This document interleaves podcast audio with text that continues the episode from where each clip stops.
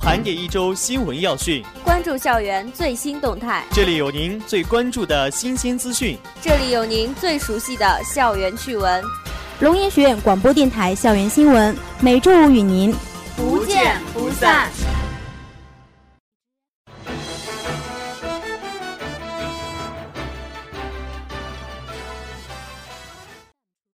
亲爱的老师、同学们，下午好！今天是二零一六年五月十三日。欢迎如约收听我们的广播。您现在收听的节目是校园新闻的直播栏目，我是播音员燕娇，我是林坤。今天节目主要有以下内容：全国生猪疫病防控研讨会在我校召开，我校获两项省级荣誉；我校召开纪念五四运动九十七周年暨五四表彰大会；我校举行第十一届“五二五”大学生心理健康教育活动月开幕式。校领导到图书馆开展调研。福建省为扶贫县定向培养紧缺人才。科研处率队前往永定洽谈校地合作事宜。我校举办国际文化风情展。接下来，请您收听今天的第一条新闻。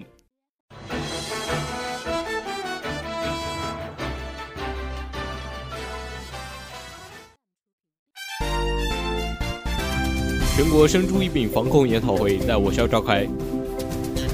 五月十日上午，全国生猪疫病防控研讨会暨福建省家畜疫病防治与生物技术重点实验室学术研讨会在我校图书馆五楼会议室隆重召开。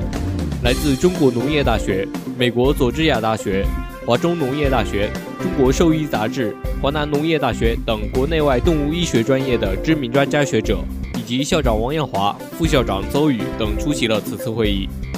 会议可分为两个阶段。第一阶段会议由科研处处长温德才主持，邹宇代表学校对本次会议的召开表示祝贺，并对与会专家学者的到来表示热烈欢迎。在致辞当中指出，龙岩市是全国生猪养殖大市，拥有福建省最大的饲料、动保综合批发市场。制约畜牧业发展最关键的问题之一，仍然是疫病爆发和流行。加强生猪疫病的防控，促进生猪产业的发展，对维护国家产业安全稳定具有重大意义。我校是龙岩市唯一一所本科高校，动物医学专业于2005年升格为本科专业。2006年，该专业获得预防兽医学省级重点学科建设。二零零八年获得预防兽医学与生物技术省高校重点实验室建设，以及福建省生猪疫病防控工程技术研究中心建设。二零一三年获得兽医学省级重点学科建设。同年，原高校重点实验室升格为省科技厅重点实验室，并更名为家畜疫病防治与生物技术重点实验室。该实验室建设三年多来，工作稳定开展，成果日益显著。近十年来，我校动物医学专业依托这些平台和省级预防兽医学教学团队和科研创新团队，为龙岩市以及闽粤赣周边地区生猪疫病防控发挥了重要作用。邹宇希望学校动物医学专业教师以及科研团队听取专家学者的意见建议，进一步加强交流和合作，更好地为龙岩市乃至全国生猪疫病防控。发挥积极作用。接着举行了我校客座教授、福建省家畜疫病防治与生物技术重点实验室学术委员会聘任仪式。中国农业大学动物医学院副院长杨汉春教授、美国佐治亚大学艾德里安教授、华中农业大学动物医学院院长赵俊龙教授、中国农业大学动物医学院编审、中国兽医杂志编辑部主任甘丽金等受聘为我校客座教授。王耀华为他们颁发聘书。生科学院院长杨晓燕教授从专业结构、师资队伍、省级质量工程项目、科学研究成果、服务地方经济、应用型人才培养六个方面介绍了生科学院的基本情况。随后，全体与会人员进行了合影留念。第二阶段会议由中国农业大学杨汉春教授主持，生科学院预防兽医学与生物技术省高校重点实验室负责人黄翠琴博士介绍了实验室的建设情况。随后，与会专家就我国生猪疫病防控存在的问题与研究进展进行了学术研讨，对我校福建省家畜疫病防治与生物技术重点实验室建设提出了意见建议。此次研讨会由我校主办，生科学院承办，会期三天。除举办座谈研讨、学术讲座以外，与会专家学者还将实地查看我校校企合作实训基地梅花山华南虎繁育研究所，走访新农村建设合作基地，人事处、生科学院相关负责人以及专业教师参加了此次研讨会。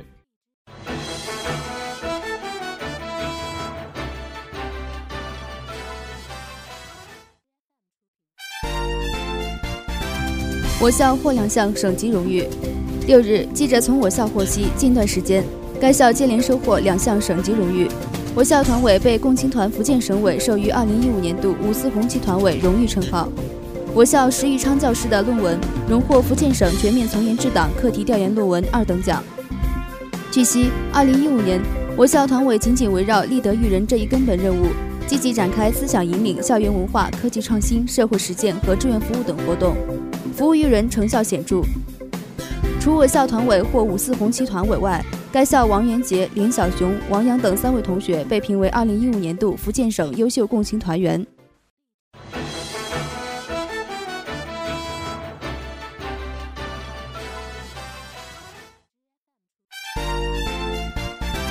我校召开纪念五四运动九十七周年暨五四表彰大会。五月四日下午，我校在行政楼六楼视频会议室隆重举行纪念五四运动九十七周年暨五四表彰大会。校党委副书记朱敏出席大会并发表讲话。校团委全体教师、各二级学院团委负责人、获奖教师及学生代表等一百多人出席此次大会。朱敏在讲话中指出，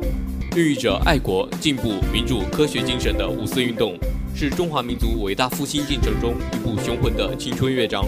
九七年来，一代代有志青年在党的领导和共青团的带领下，在五四精神的感召下，以民族解放、国家富强、人民幸福为己任，不怕艰难险阻，勇于流血牺牲，矢志艰苦奋斗，谱写一曲曲壮丽的青春之歌，创造了可歌可泣的光辉业绩。我们在新的历史条件下弘扬五四精神，就是要以国家富强、人民幸福为己任，胸怀理想，志存高远。积极投身中国特色社会主义伟大实践，并为之终身奋斗，就是要加强思想道德修养，自觉践行社会主义核心价值观，养成高尚品格；就是要坚持艰苦奋斗，不贪图安逸，不惧怕困难，不怨天尤人，依靠勤劳和汗水，开辟人生和事业前程。朱敏充分肯定了过去一年学校共青团的各项工作，他勉励广大共青团员和团干在学习中进步，在实践中成长。在奉献中成长，希望大家不断通过自身的努力，做走在时代前列的奋进者、开拓者、奉献者，闯出一片属于自己的灿烂天空。大会表彰了我校2015年度五四红旗团委、优秀共青团员、优秀共青团干部和优秀团支部立项项目。全体与会代表还在大会上重温了入团誓词。表彰大会结束后。二零一五年度龙岩市五四青年奖章获得者谢景山老师与现场师生进行了交流与分享。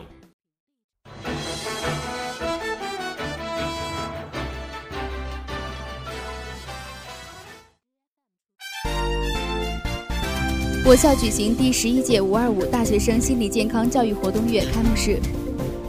为引导学生进一步了解心理健康知识，提高心理素质，拥有积极的人生观及健康的心态，营造良好的心理健康教育氛围，构建和谐校园。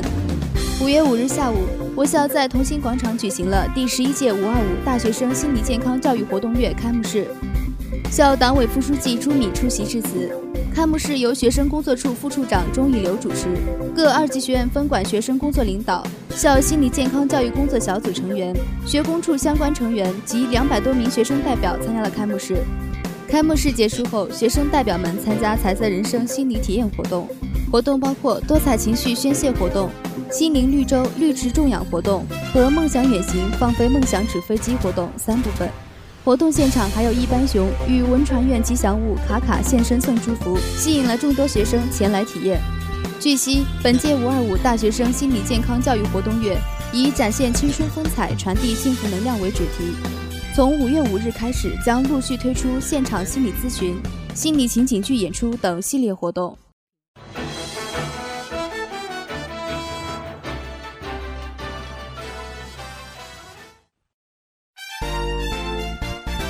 校领导到图书馆调研，五月十日上午，校长王耀华在教务处副处长杨俊平的陪同下到图书馆进行调研。调研会上，图书馆馆长陈玄章就图书馆情况做了简要汇报，并提出目前图书馆存在的问题。在听取汇报后，王耀华对图书馆的建设工作提出五点要求：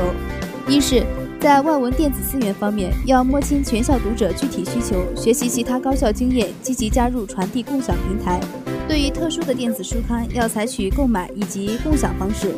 二是，在图书采购方面，要提前部署任务，了解每个二级学院所需书目，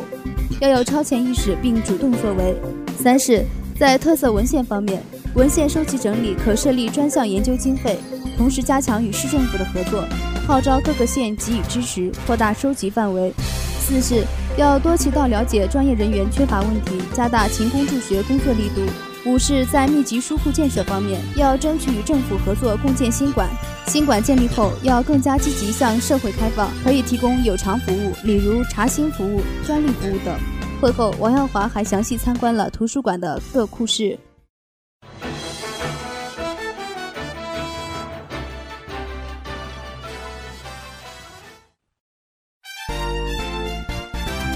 福建省为扶贫县定向培养紧缺人才。中国教育报记者近日从福建省教育厅获悉，今年起，该省着力支持二十三个省级扶贫开发重点县紧缺人才定向培养，实施省属本科高校招收农村学生专项计划，确保二十三个省级扶贫县本科一批录取比例不低于全省平均水平。福建省还决定支持原中央苏区老区所在社区市的高校发展。从今年起至二零二零年，福建省财政给予武夷学院、三明学院、龙岩学院、宁德师范学院每年一千万元经费支持，共计两亿元，以推动高校进一步提升为当地经济社会服务的能力。同时，省级教育教学改革项目等每年单列二十项，专门面向二十三个省级扶贫开发重点县所在地高校增加立项。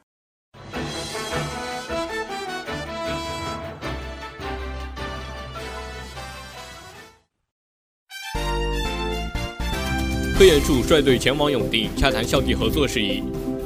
为进一步推进我校服务地方工作，五月四日至五日，科研处组织机电工程学院、文学与传媒学院、生命科学学院的部分领导、教授、博士前往永定区开展调研，洽谈校地合作事宜。调研组由科研处处长温德才带队。五月四日下午，在永定区副区长饶祥林、永定工业园区负责人的陪同下。调研组前往永定区工业园区进行实地考察，之后双方在永定区人民政府会议室召开校地合作座谈会。座谈会由永定区副区长陈文龙主持，副区长饶祥林及区发改局、金信科技局、工业园区等单位负责人参加座谈。双方同意围绕平台共同建设、团队共同打造、项目共同实施、人才共同培养、市场共同拓展、利益共同分享等方面签署合作框架协议。组织联络小组负责进一步的沟通交流工作。五日上午，调研组在永定区环保局召开座谈会。区环保局局长苏耀培从水、大气、土壤三个方面介绍了永定区整体环境质量，分析了可能存在的污染源。温德才介绍了我校实验室基础设施建设情况，提出我校的先进监测仪器和优秀专业人才可为永定区环境治理提供支持。双方讨论了工业循环经济、养殖污水处理等方面的问题。随后，在永定区文体广新局召开座谈会，会上，温德才指出，我校作为本地高校，与区域客家文化、红色文化有天然的联系，更能深入领会本地文化内涵，更接地气，更便于田野采风调研，在文化挖掘方面具有先天优势。希望深化校地合作。通过项目载体打造优秀的文化传承科研团队。区文体广信局局长廖建房从土楼文化、客家文化、对台文化交流等方面介绍了永定区文化旅游现状及发展瓶颈，希望能够借助我校的技术力量加快发展。罗新书介绍了我校在旅游文化产品开发设计、对台文化交流、新媒体传播等方面的优势。双方在客家家训文化包装。鼓楼文化新媒体传播等方面达成了初步合作意向。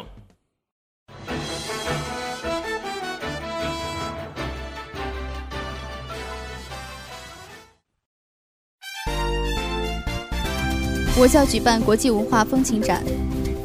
芬兰是圣诞老人的故乡，是能见到美丽极光的千湖之国。五月八日，我校举办国际文化风情展，摊位上，该校二零一四级英语专业学生杨可通过 QQ、微信向好友宣传自己班级展示的芬兰文化。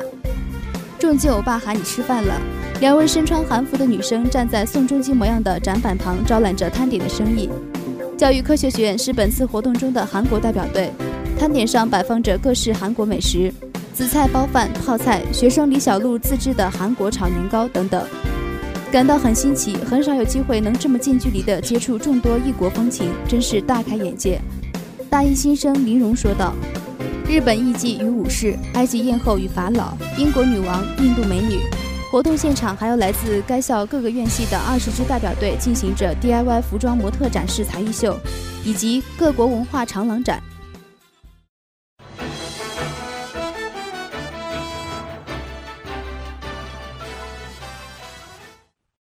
老师、同学们，我校广播电台这次播音就要结束了。在节目的最后，让我们一起来关注一下周六、周日这两天的天气情况。周六多云转晴，最高温三十二度，最低温二十一度，微风。周日中雨，最高温三十一度，最低温二十度，微风。我校广播电台温馨提醒您：天气较炎热，建议穿短袖、短裤等夏装。最后，祝大家周末愉快。播音员林坤、赵燕娇，供稿苏丽珊，编辑桂文娟。Yeah, let me show you something. Girl, you ready? Let's go.